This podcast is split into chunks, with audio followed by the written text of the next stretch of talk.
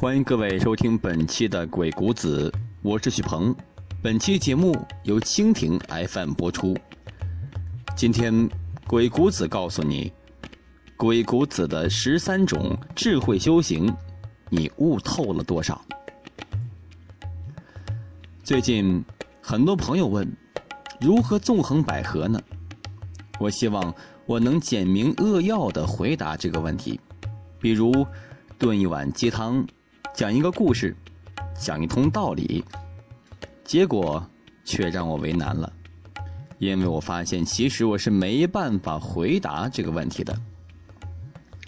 理由很简单，这个问题太大了，就好比有人问我如何能成功呢？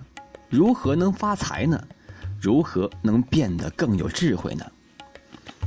如果强迫我给出答案，那一定是骗人的，因为宏大的命题是没有标准答案的。那鬼谷子能给我们什么呢？我觉得这一种思考问题的方式是答案。比如，有些问题用正面的问题思考考不出来，能否反向思考呢？比如我写文章，肯定是先想好写给谁看，然后再确定说什么主题，而不是先确定主题，再确定写给谁看。所谓的成熟，或许就是变得学会顺应，学会圆融，而不是孤傲和傲慢。那么，我能回答哪些问题呢？我觉得可以是一些鬼谷子晦涩的章节、段落、字词和核心思想，这是我这些年死磕的重点方向。比如你问，百合是道还是树呢？我会说，道为树之体，树为道之用，这样就能帮助你理解百合的道术的问题。百合的时间。是根本规律，即一开一闭。比如你问，反应篇讲了什么？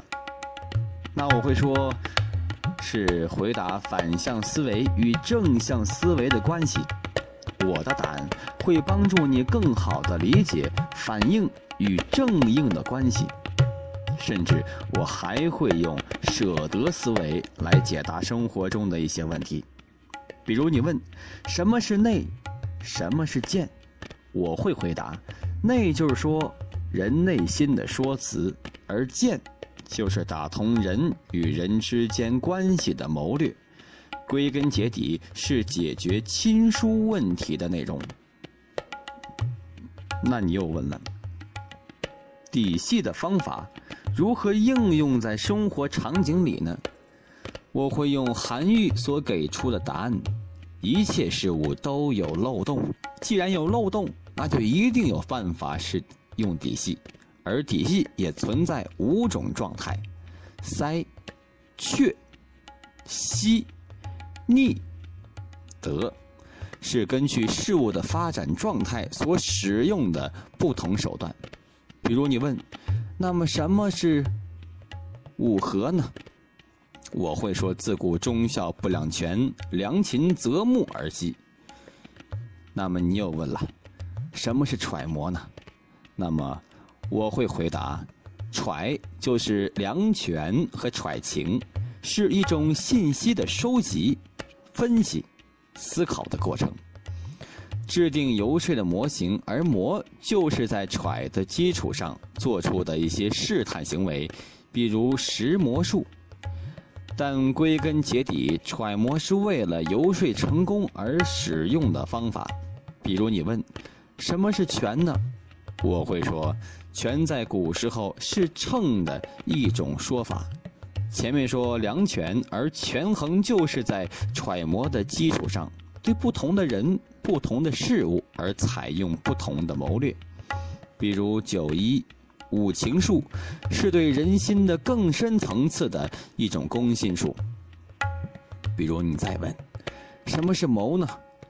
我会以纵横家们的谋，更多的是谋心。谋篇主要讲的是纵横家们谋划人物关系的方法的总结，比如“故说人主者，必与之言齐；说人臣者，必与之言思”，能给我们的日常生活带来一些帮助。比如你再问，什么是决呢？那我会说，一切谋略都是为决断服务的。决断的智慧是告诉我们，避免变成一个优柔寡断、好谋无断的人。而决策不仅仅是靠拍脑袋、拍胸脯、拍屁股决断的，决断的通过审时度势、缜密思考进行的。比如说，通过阳德、阴贼、诚信。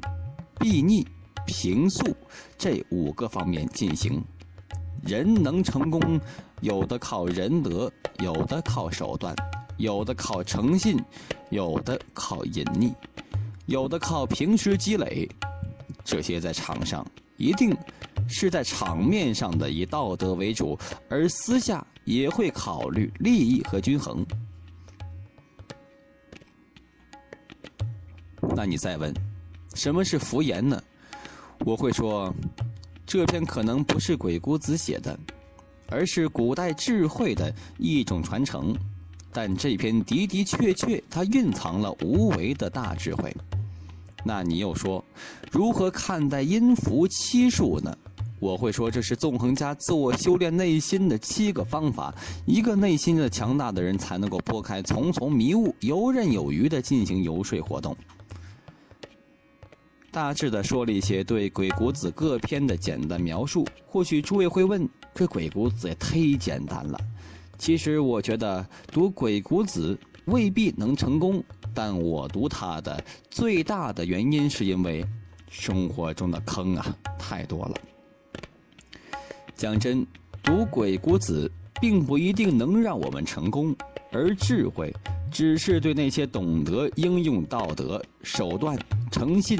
隐藏、善于积累的人而言的，而我能做的，就只是对鬼谷子的专注以及多年的积累，无他，再无他。以上就是本期鬼谷子全部内容，我是许鹏，我们下期再会。